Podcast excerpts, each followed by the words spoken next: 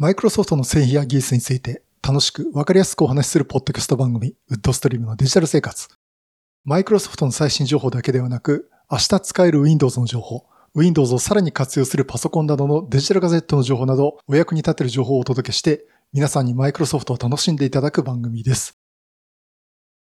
第675回目になります。お届けしますのは木沢です。よろしくお願いします。この配信はクラウドファンディングキャンプファイヤーのコミュニティにより皆様のご支援をいただいて配信しております。今回も安根さん、ホワイトカラーさんはじめ合計11名の方にご支援をいただいております。ありがとうございます。ご支援の内容に関しましては、この番組ウェブサイト windows-podcast.com でご案内しております。さて、今回のお話はですね、またちょっと AI とセキュリティに絡んだというお話と、あともう一つ、ちょっとこの、この番組のコミュニティについてね、お話をしたいと思っております。えっ、ー、と、まずですね、マイクロソフトセキュアというイベントが開催されました。これもマイクロソフトの、まあ、プライベートイベントになるんですが、3月28日にですね、マイクロソフトの方で開催をして、まあ、主にこう、会場にも人が集まって、かつこうビデオ配信するというようなね、ものなんですけども、えっ、ー、と、ここの中でですね、非常にあの、また興味深いっていう AI に絡んだ発表がありました。またコパイロットネタです。マイクロソフトセキュリティコパイロットというのを発表しています。で、今回ね、このマイクロソフトセキュリティコパイロットについてお話をしたいと思います。セキュリティの監視ですね。例えば会社の情報システム部門の皆さんとか、まあそういったセキュリティを扱う皆さんって結構こう監視するのに日々大変な思いをしてるんですね。例えばそのセキュリティの監視チームでセキュリティを監視してますって言った時にどうしてますかっていうと、パソコンが並んでですね、その画面にもいろんなセキュリティ関係の情報が出てる。例えば、警告が出るとアラートってことで知らせるってことで、ここでなんか異常がありますよって知らせるとか、こうポップアップしたりとか、いろんな表示がしてくるっていうのがあります。で、それによって、例えばもう画面をたくさん開いてるとかね、そんなことをしなきゃいけないっていうところで、まあそれにこう、見て判断をしなきゃいけないっていうことをやってる方も結構多いと思われます。で、結構そういった情報って、難しいんです。私もあの、そういった情報見たことあるんですけども、警告は出てる、アラートは出てるんだけど、どれかが問題であるかもしれないし、どれかは問題でないかもしれないんですね。例えば、ああ、これアラート出てんだけど、ああ、これこれ、これいいのいいの、いつも出るから、とかね。そういうことよくあると思うんですね。かといって、それはまあ無視はできない。無視したら本当に重要なものを隠れてしまうっていう可能性もある。で、一方その、ノイズみたいなことも中に入ってくるんじゃないかなっていうのはね、えー、結構あると思います。で、そんな状況で、まあ皆さん苦労してるわけなんですけども、マイクロソフトの方からマイクロソフトセキュリティコパイロットというのを導入すると、こんないいことがありますよっていう発表があったんですね。で、このマイクロソフトセキュリティコパイロットを、例えば導入するとですね、あの、こんないろんな複雑な監視画面じゃなくて、画面にはプロンプトバー、いわゆるその、検索の時のテキストボックスみたいなやつですね。まあ、それだけが出ますと。で、そこに対して、質問を人の言葉で話すように書き込むんですね。例えば、トレンドとなる脅威は何ですか？とか、セキュリティ体制を改善するにはどうすればいいですか？とかですね。そういった自然言語っていうか、人が喋る言葉でそのまま書くんです。それを自然言語をマイクロソフトセキュリティコパイロットが解析をしていろいろ調べてくれるんですね。もちろんそこを解析するのは OpenAI の GPT-4 です。まあこれをね、OpenAI の技術をマイクロソフトも使ってということをやってるわけなんですけども、じゃあそこで今言ったねトレンドは何ですか？今セキュリティなんか問題起きてる？っていうことを聞くと、マイクロソフトセキュリティコパイロットはですね、なんかいちいち名前言うのめんどくさいんですけども、あの、例えばそのインシデント情報とか、あそういったことを収集して教えてくれるんです。図に出してくれたり言葉で出してくれたりします。聞くことには何か障害起きてますかっていうのを他に、例えばそのインシデント情報とかですね、例えばウイルスの名前だとか、あと今話題になっちゃってるファイルネーム、ファイルネームね。例えば Windows のシステムの何とかってファイルに感染するってことが起きてますって言ったら、そのファイル名を書くとか。あとは、話題になってるセキュリティ関連サイトの URL を貼るとかね。そんなことで問い合わせすることもできるんですね。あとはその、他からのセキュリティツールだとか、そのインシデントとかのアラートの情報とかいうのも、まあいろいろこう書き込むことができるという。まあそれで、いろいろ調べて、あ、今こういうことが起きてますよとかね、こういう改善をした方がいいですよっていうのを、マイクロソフトセキュリティコパイロットが答えてくれます。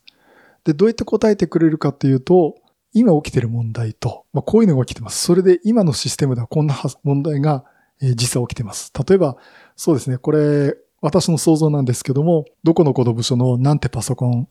10台で丸ごとなんか感染しちゃってますよとかね。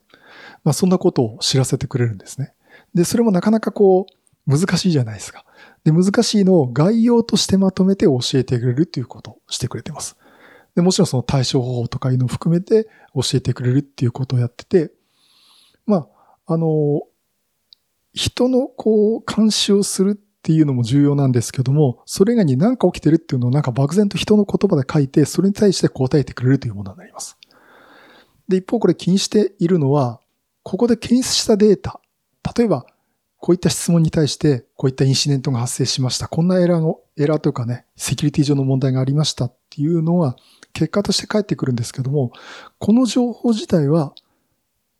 使っている企業の中だけで閉じます。決してあの他では利用されません。例えばそのマイクロソフトが吸い上げて AI モデルのトレーニングだとか、あと強化とかですね。そういったことには利用しませんっていうことで、まあマイクロソフトの方はあなたのデータはあなたのものです。Your data is your data っていう言葉を使っています。で、そのコパイロットで入力したものから得られた結果っていうのは企業内では全て保存されてノウハウとして蓄積されます。決して外に漏らさないんですね。それこそね、うちの会社こんなの完成しちゃったんだよなってことをよそに話すわけにいかないと思います。だからそこはしっかりガードしますということと、その企業内でどのデータが入ってきて何が出たのかっていうのを全部正確に記録するんですね。だからそこら辺のその情報の透明性っていうのを考慮して設計がされています。まあそういったことできちんとガードされた上で情報とかもセキュリティの情報も教えてくれるというものになります。で、あの、さっきね、概要が出てくるって言いましたけども、もちろん、概要って言われても、これって何を根拠に言ってるのっていうふうに疑問に思うこともあれ、あれ、思う方もおられると思いますし、あのそこはね、あの、ビングと同じようなところで、あの、情報がどこから提供されたってものが確認できるようになってます。だ多分リンクとかで、例えばここのインシデントの情報から拾ってきてますよとかね。えー、ということで拾うことができるようになりますし、あとは、例えばこう、チームで動いてるときに、この情報が起きてる重要ですっていう情報を、あの、自分たちだけで閉じるんじゃなくて、例えばチーム内のみんなにも知らせるように、ピン止めっていうかね、ブックマークみたいなものをつけて、他の人にも見やすいように知らせるっていうこともできるようになります。で、基本的にこれ運用にあたっては、3つの原則というのを、ものを考えてマイクロソフトは出しています。で、まずね、複雑なものをシンプルにするっていう。まあ、あの、冒頭言いましたように、プロンプトってことで入力したものの結果を要約して対象者に合わせたレポートを作成してくれるんですね。まあ概要です。で、そこでとにかくやってることを簡潔にすると。そして二つ目が他の人が見逃したものも検出できるようにすると。あの、こう、脅威とかいうものをですね、こうリアルタイムにこうずっと監視してるわけなんですね。ただ監視して、他の方法では検出できなかったものも検出できるようにするっていう。これあの、まあこういったセキュリティ上の問題というか脅威っていうのは、あの、さっき冒頭でも言いましたね、ノイズ、いるんだかいらないんだかよくわかんないっていうものの、あと本当にマイナーな情報って弱い信号って言っても弱いシグナルって言ってましたけど、その裏に隠れてるってことが多いんで、そういったことをうっかり見直さない、見逃さないようにするっていうことで、つまりその見逃しの防止ですね、というものを考えます。そして三つ目が人材不足への対応。これ、基本的なものから複雑なものまでっ問い合わせに答えるという機能をですね、あの、用意してくれるんですね。ただその、どうやって問い合わせに答えるかっていうことで、それを見て、あの、実際のセキュリティの担当者もスキルアップをしていく。つまり、例えば、本当に熟練者じゃなくても、まあ、そこを見てどんどんちょっと勉強していって、人が育っていくようにちょっと考えるということですね。あとは、そのコパイロットの対話を学習して、出してくる結果についても企業の好みに合わせた対応していくっていうことを言ってるんですね。この企業の好みに合わせたってどうなのかっていうと、ちょっと私もわからないんですけども、例えばこうセキュリティ厳しめだとか、こういったところに注意してるってところだったら、そこをちょっとこう強化して説明するとかね、え、そういったこともやるのかなと思います。まあ、そういった情報を交換してみんなに見えるようにして、新しいチームメンバーが来ても、そういろいろこう勉強するって学習することもサポートできるし、技術的なノウハウっていうのももうみんなで蓄積していくっていうことができるということで、まあこのね、えー、複雑なものをシンプルにするっていうことと、他の人が見逃したものを検出するっていうことと、まあ人材不足への対応ということで、これも3つの原則として運用しているということになります。まあというね、あの、というのが、ちょっとまあこれ概念的な話なんで、実際運用始まるとどんなものかっていうのをですね、またこう、お話をしたいなというふうに思っていますけども、まあどうでしょうね。このマイクロソフトセキュリティコパイロット。やっぱりね、私もこう、なんか問題があったらわかる、これログファイルなんだけどってバンって渡されて、いやー、これ見るの大変っていうのもあるし、あと、何々さんならわかるよってことで、渡、渡してみると、ああ、これってわかる場合はいいんだけど、その何々さんがいなくなっちゃったらどうするとかね。まあそういったとこでね、あの、こう、経験とか勘とかが結構重要視されるような分野だったと思うんですよ。で、もちろんそれすごく重要です。その人のスキルですから。すごく重要なんだけど、そこもある程度カバーしてしまうっていうところがあるっていうところで。まあね、あの、もちろん技術屋さんはそれを見て勉強していかなきゃいけないです。それで結局能力が落ちてったらダメなんで、あくまでもそういったものをちゃんと活用して、自分のスキルを上げていかなきゃいけないんですけど、その手助けをします。そんな機長さんの副操重視になってサポートをしますと言ってるのが、マイクロソフトセキュリティコパイロットなんですね。まあ、あの、そういったところでね、とにかくあの、マイクロソフト何でもかんでもコパイロットってつけるのはそれとこなんです。まず人なんですよってことをね、えー、きちんと言ってます。あの、いろんなとこでも、最後もその責任ある AI だとかっていうところも、ちゃんときちんと言っててですね。最後は人なんですよってことね、なんか必ず言ってるってところありますんで。まあそこはね、あの、我々使う我々も気をつけていかなきゃいけないのかなと思ってます。でね、今後こういうのはね、やっぱりポイントはいかに聞き出すかっていうところでね、このプロンプトっていうこの質問する内容ですね。まあ、そこをいかに聞き出すかっていうのをうまく書けるかっていうのが重要になってくるのかなっていうふうにね。まあそういうふうに思ってます。あの、プロンプトエンジニアなんて言葉が出てきているところなんで、あの、そこら辺も重要かなと思ってます。で、だ、だから逆に聞く方も、ある程度、聞く力を持たなきゃいけないんですね。例えば何でも知ってる人に質問して教えてくれますって言っても、あの、ざっくり僕よくわからないんで教えてくださいって言ったって、詳しく知ってる人だってどう教えたらいいかわからないじゃないですか。まあそういったところも、まあ結構ね、いい、結構いい感じにこう解析はしてくれるんですけども、そこをこうしっかり引き出すっていう能力があるんで、あの技術的な知識っていうのは必ず必要になっていくということは認識した上で、まあ一方その、いかにこう聞き出すっていうことをね、質問する、会話をするってことを、は引き続き重要だなっていうふうには思っております。はい、そういうことでね、え、今回、マイクロソフトセキュアというイベントで発表がありました、マイクロソフトセキュリティコパイロットについてお話をさせていただきました。はい。それでもう一つのお話ですね。あの、このポッドキャスト番組、ウッドストリームのデジタル生活のコミュニティ、えー、これについてね、お話をしたいと思っております。えっと、あの、これ参加している方はね、もうご存知だと思うんですけども、あの、ディスコードっていうまあゲームとかでチャットとかによく使ってた、えー、サーバーですね。まあそこにですね、まあコミュニティを作って、まあ共同コミュニティということで、えー、今まで運用していました。で、これですね、突然で申し訳ないんですが、閉鎖します。で、あの、新しいコミュニティという形を取ろうとしていまして、Microsoft Teams でコミュニティを作成しました。つまり、今度は、これからは Microsoft Teams 上で皆さんとのやり取りをするという仕組みを作りました。で、この内容としては、私とか、あと、まあ、聞いていただいているリスナーの皆さんとのコミュニケーション、そしてマイクロソフト関連情報の情報交換、あとは番組配信後のですね、編集後期とか、反省会とかですね、この裏話とかね、あとこういう、そういったことこととかその番組の皆さんからのコメントをいただけるような場を用意しています。もちろんそれだけじゃなくて、いろんなこう、マイクロソフト関連のですね、Windows だとか Surface とか Office だとかっていう情報交換ができるようなね、チャンネルも用意しています。まあそういったところで、あの、マイクロソフト Teams で新しいコミュニティを作成しましたので、まあ、ぜひね、参加していただければなと思っております。で、このコミュニティの対象はですね、まず絶対条件が、この番組を聞いていただいている方ということになります。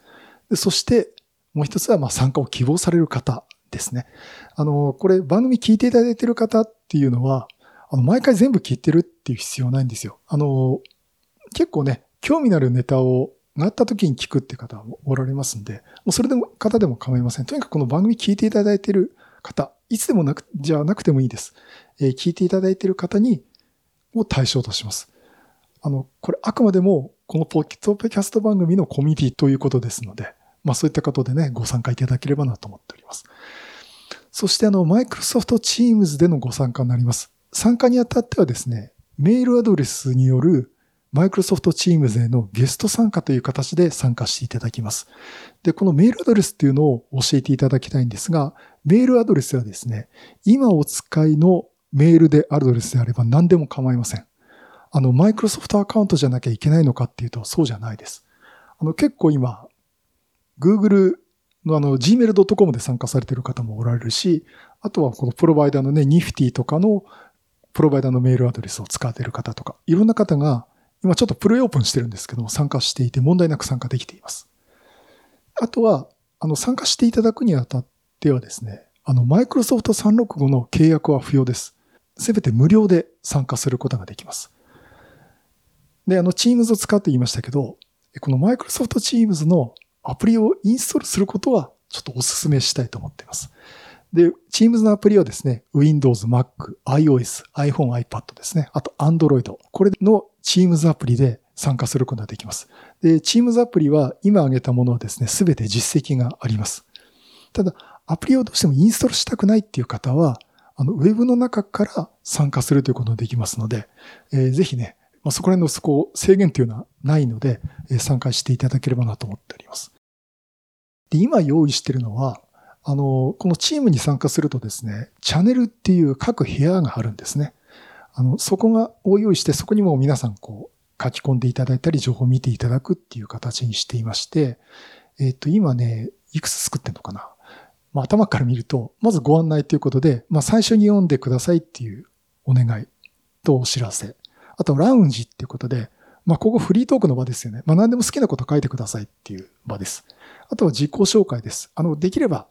私参加しましたよってことをちょっと一言でも書いていただければなっていうところで。まあ、あの、これ任意、強制はできないんですけども、えー、初めて参加した人の書き込む場所として用意してます。あとは、えー、これがメインとなるのが番組へのコメントですね。ここに私があの、第何回を配信しましたってことで、編集後期とか反省会とかですね、結構裏話的なところとかっていうのをちょこちょこっと書いていきたいと思いますんで、まあそれに関してこうコメントがあれば、まあ、コメントってことで、皆さんからご意見いただければなと。あの、あとは、なんかこうしてほしいっていうリクエストがあったら、あの、書いていただければなと思っています。そして、マイクロソフト Teams の使い方。実は、プレオープンってことで今参加してもらってるんですが、参加してもらった方が結構ですね、マイクロソフト Teams 使ったの初めてだっていう方が意外とおられたんですね。あの、会社で使ってる方多いと思うんですけども、お勤めの会社でその Teams を使ってないだとか、あとは個人の事業主っていうことでやられてる方は、特にそんなもん使ってませんとか、結構ね、ゲストで呼ばれて使うことありますよっていうことはあると思いますが、あと学生さんとかですね、あの、これ初めて Teams 使いましたっていう方もおられますんで、まあよかったら、まあこのコミュニティの使い方っていうところも含めて、Teams の使い方についてみんなで話をするという場所も用意してます。そして、あとは Windows の情報ですね。これ結構ざっくりとしてるんですけども、今のところあの Windows のインサイダープレビューの情報なしとか、そういったところ私も書いてますんで、まあなんかこう、書きたいことあったら Windows の情報を書いていただくという場所になります。そしてあの、マイクロソフトのサーフェスですね。まあ、サーフェス用のコーナーっていうのも一応用意しまして、まあ最近新しいあのオプションが出たとかいう話とか、あの、以前 YouTube でこんなの配信しましたよっていうのをリンクでお知らせしたりとかですね。まあ、サーフェスの情報も書いていきます。あとは Office ですね。Word、Excel、PowerPoint。これ OneNote もいいです。あの、アクセスもいいです。えー、そういったことを書く場。まあ、情報交換でもいいですし、何かわかんないことがあったら聞くとかね、いう場でもいいと思います。あとは、マイクロソフトの関連ニュース。まあ、今回のようなニュースとかっていうのも、私がもうポンポン書いてきますんで、まあ、それについてのコメントもらったり、あとは、こんなことありましたってことをね、あの、見つけたら、あの、ご順に書いていただいてもいいと思ってます。そして今まで実は用意してなかったところで、Q&A のコーナー。質問に対して、なんか教えてっていうコーナーですね。あの、これ、今まで用意してなかったんですよ。結局、ただの質問、ここのとこだけに利用されるんだったら嫌だなっていうところもあったんですけども、とは言っても、その場がなくなってしまうと、さすがにね、実際聞きたいことあったんだけどっていうのと、がありまして、こういう場を設けました。で今までお話した、例えば Teams とかでも質問書いてもらってもいいんですけども、んどれだかよくわかんないんだけど、分類わかんないんで、とりあえずちょっとここで教えてって言ったらもうその場で質問をね、書いていただければなと思います。ただ、これはあくまでもメーカーのサポートサイトではないんで、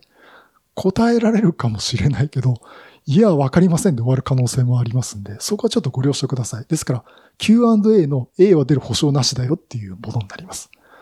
逆にこう、自分が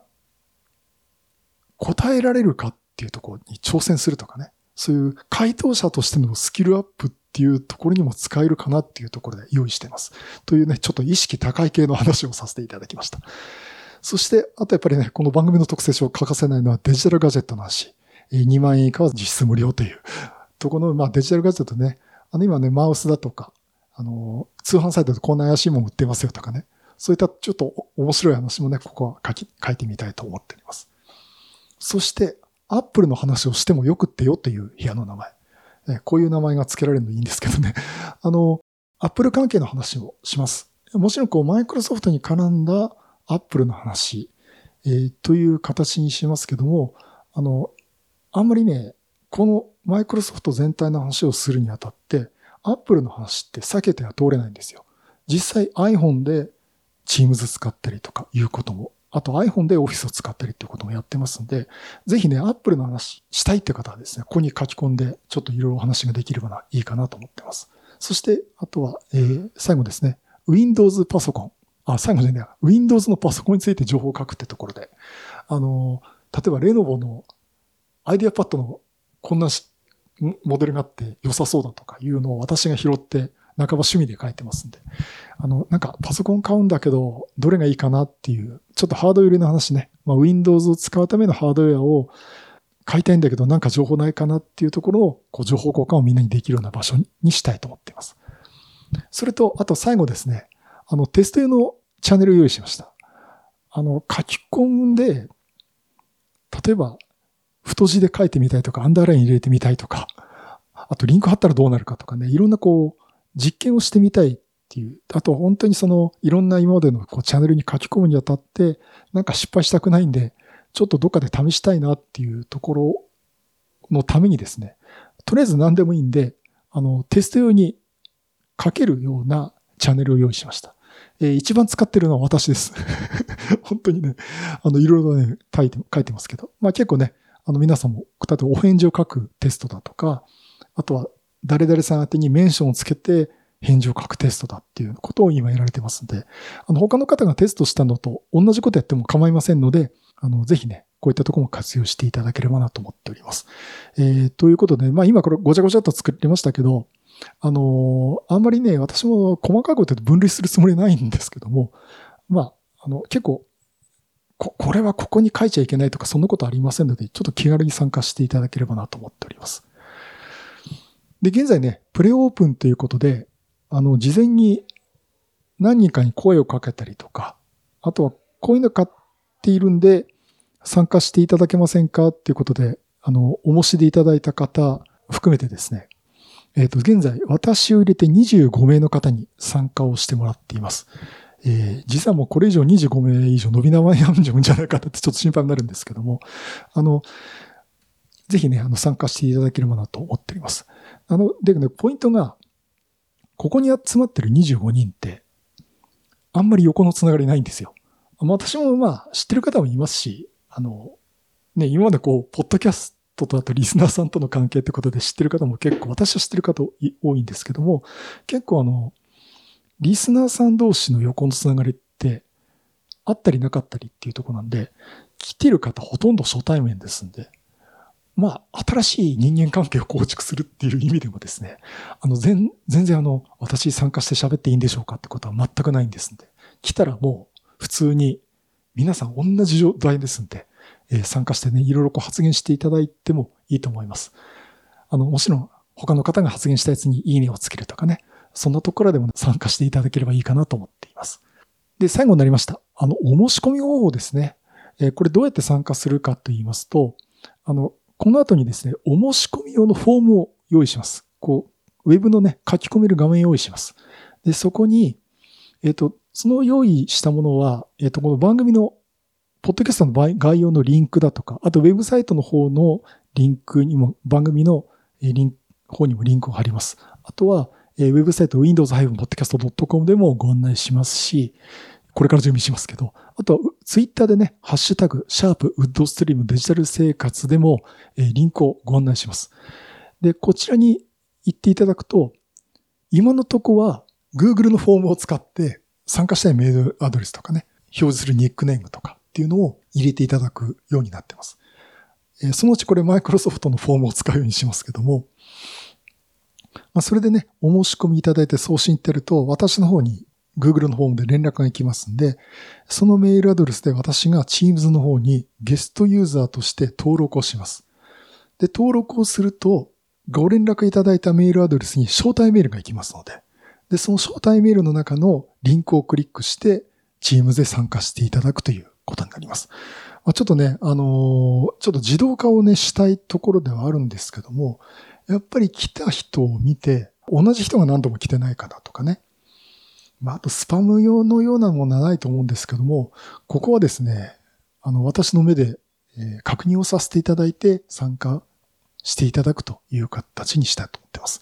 まあ、ここでもですね、あの、コパイロットがいると いいかなと思うんですけども、これ、そのうちそのフォームを使う、マイクロソフトのフォームを使おうと思ってますね。なんかそういった活用もできないかなと思ってますけども、えー、そんなことを考えておりますんで、ぜひね、お申し込みいただければなと思っております。あそうですね。最後で言って言ったけど、本当にこれ最後で、あの、あくまでもこのコミュニティに参加しないといけないとか、ついていけないとか、そんなことはないです。あの、私こういうのはちょっととかね、番組聞いてるだけですからっていうんでしたらもう、今まで通りお楽しみいただけると思います。で、マイクロソフトチームズなのっていう方もちょっとおられると思うんですけども、これ普通のコミュニティで運用するっていうのもあるんですけども、実際チームズをリアルに使ってみて、直に使ってみて、うまい使い方できないかとか、こんな問題があったらフィードバックできないかっていう、チームズそのものを使うという勉強をする、参加する人自体がチームズの勉強するっていう目的もありますんで、まあそういったところもね、あるんだと思って、まあ、ちょっとチームズの方ね、参加してみたいなって方はですね、あの、ご参加いただければなと思っております。はい、そういうことでね、えー、新しいコミュニティ、マイクロソフトのチームズによる新コミュニティを、えー、作りましたということで、えー、ぜひあの皆さんのご参加お待ちしておりますので、よろしくお願いします。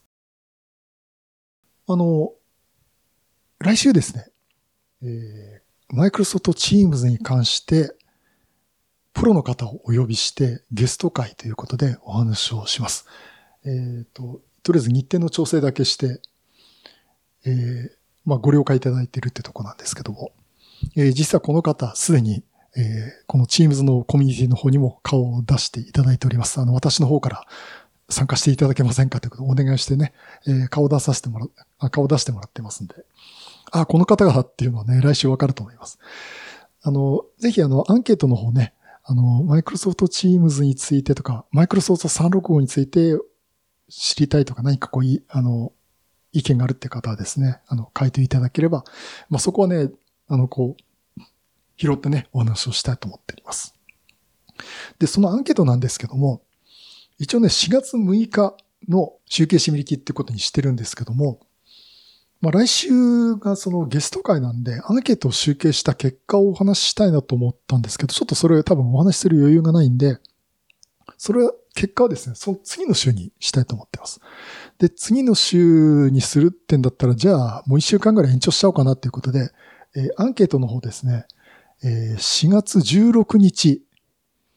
の23時59分までということで、1週間延長します。えー、ということで、あの、気が向いた方はですね、あの、ぜひご協力いただければなと思っております。はい、そういうことで、また色ネタを詰めてお話したいと思います。またよろしくお願いします。